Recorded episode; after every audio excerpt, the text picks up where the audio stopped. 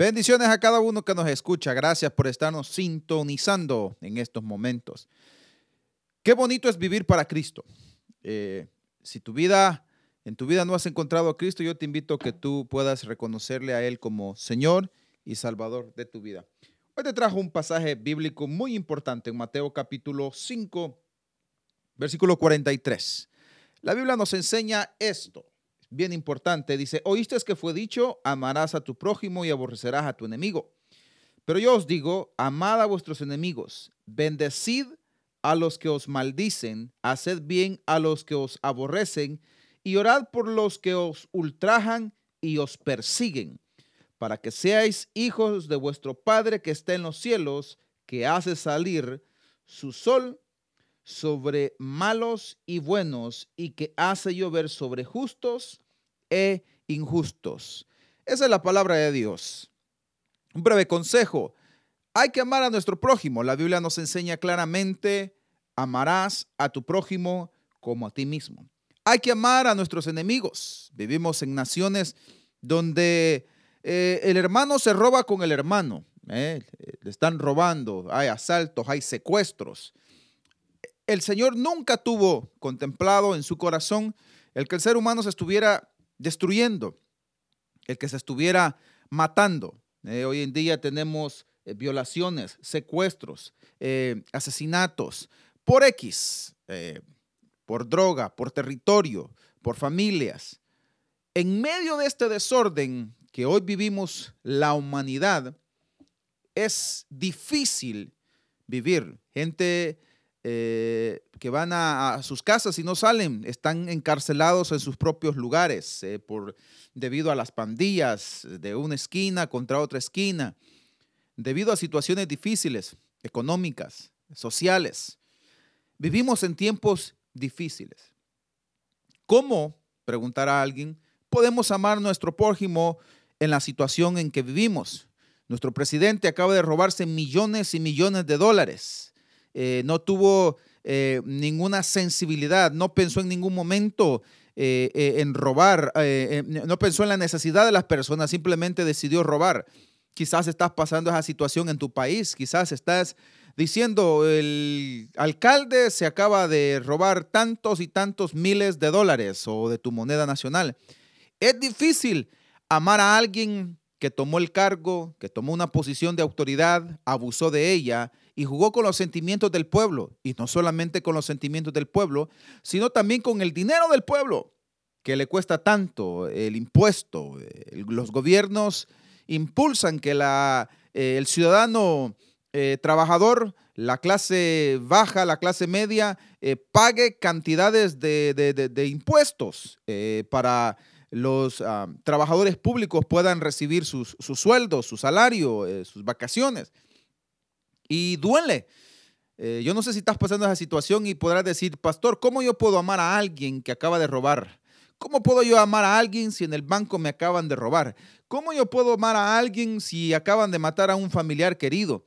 Es difícil en medio de unas situaciones eh, complicadas en las que vivimos. En la persona que confiamos abusó de mi familiar, en la persona que confiamos maltrató a mi ser querido, en las personas que confiamos en los asilos de ancianos, eh, las personas que deberían de estar al cuidado de nuestros seres queridos los maltratan. Es difícil vivir en una sociedad tan, tan destructiva, eh, tan eh, insensible, han perdido los principios, han perdido los valores. Hoy tenemos gente trabajando en lugares públicos eh, donde han perdido el, profesionalismo, donde han perdido el respeto. Eh, hoy vas a, una, oficina a pedir consulta, te tratan mal, vas a los hospitales, parece que las enfermeras están enojadas que les vas a pedir eh, y, no a que te atiendan. Los doctores te tratan mal, eh, te hacen esperar por horas. Eh,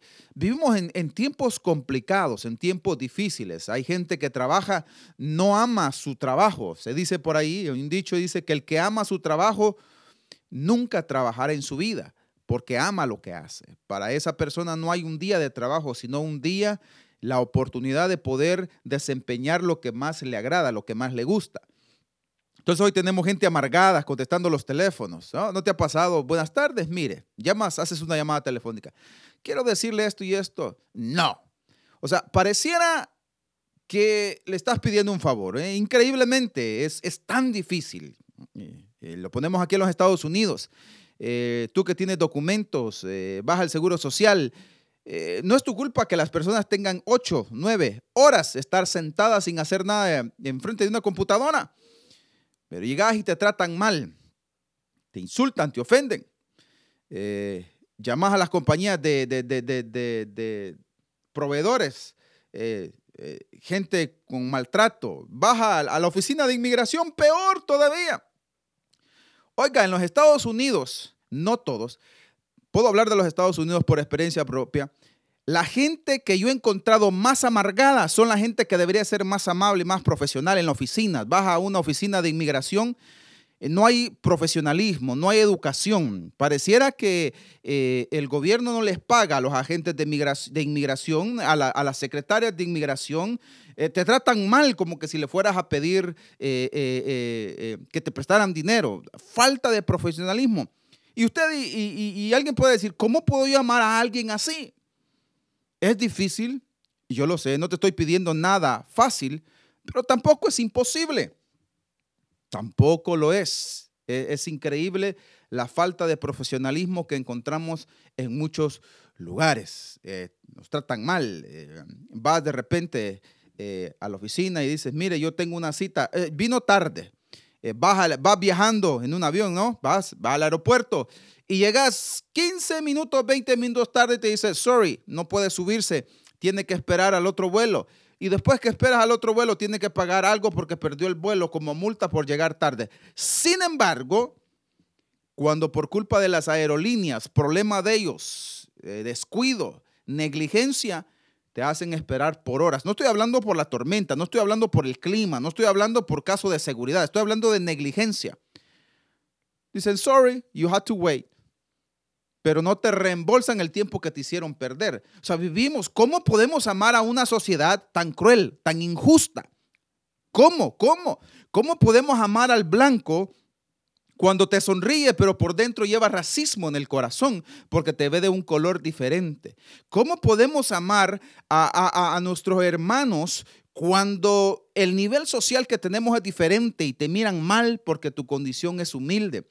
¿Cómo podemos amar a nuestros políticos cuando son abusivos, se aprovechan de las situaciones, se aprovechan de la humildad, se aprovechan de la necesidad del pueblo? Cada vez que un político va ah, corriendo para una eh, para una alcaldía, para un puesto de gobernador de un estado, para una presidencia, siempre hacen promesas y pocas veces las cumplen. ¿Cómo podemos amar a alguien mentiroso? En el caso de los Estados Unidos, que ha prometido tantas reformas migratorias. Yo sé que no solamente es el trabajo de una persona, pero cuántos engaños, cuántas mentiras hay jugando con los sentimientos del pueblo. Yo no estoy siendo político, te estoy hablando de una realidad. ¿Cómo podemos amar al prójimo cuando el mismo prójimo te está maltratando, te está dañando, te está... Eh, ¿Cómo podemos amar a la policía cuando le tenemos miedo a la policía? ¿Ah? Está matando en los Estados Unidos. ¿Cómo? ¿Cómo podemos? Increíblemente vivimos en una sociedad dañada. Es irónico que en nuestras escuelas prohíben hablar de Cristo. En los Estados Unidos no se hacen oración, sin embargo, enseñan libros de Harry Potter, libros de brujería, de mitología, y eso sí es permitido. Es irónico, no se puede hablar los diez mandamientos, no se puede tener los diez mandamientos en las escuelas. No hay educación bíblica en las escuelas en los Estados Unidos. Pero sin embargo, como nuestra juventud por algún motivo se, se descarría del camino de Dios o hace algo injusto, algo criminal, eh, son, son llevados a las cárceles. Irónicamente, lo que te prohíben en la escuela, en la cárcel te motivan a leer la Biblia. Lea la Biblia porque eso le va a hacer cambiar. Por eso es que tenemos matazones en las escuelas. Si regresáramos la oración, si regresáramos la lectura de la Biblia, si regresáramos la lectura de la palabra de Dios, eso ayudaría a que nuestros niños eh, tuvieran conciencia de que existe un Dios, de que hay un Dios soberano que todo, todo, todo Él lo puede hacer. Ya que nuestra juventud escoja sus decisiones, a dónde quieren caminar, eso es decisión personal.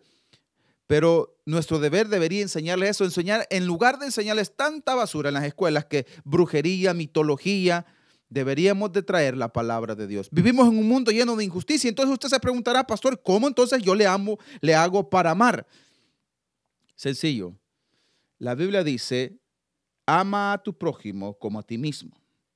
En el versículo 44 de Lucas 5, ah, de, de Mateo 5, 44, pero yo os digo, amad a vuestros enemigos, bendecid a los que os maldicen, haced el bien a los que aborrecen y orad por los que os ultrajan y os persiguen. Dice, para que seáis hijos de vuestro Padre que está en los cielos, que hace salir su sol sobre los malos y los buenos, y que hace llover sobre justos e injustos. Oremos por esta gran nación. Oremos por su gran nación. Oremos por su país. Siga haciendo usted lo que es justo y lo que es correcto. Siga usted orando por aquel que practica injusticia. Siga usted orando por aquellos que lo necesitan. Dios es un Dios justo y Él va a hacer justicia y te va a sacar adelante en medio de esa situación. Bendiciones, declaro un día bendecido, un día prosperado para tu vida y gracias por seguir sintonizándonos. Bendiciones a todos.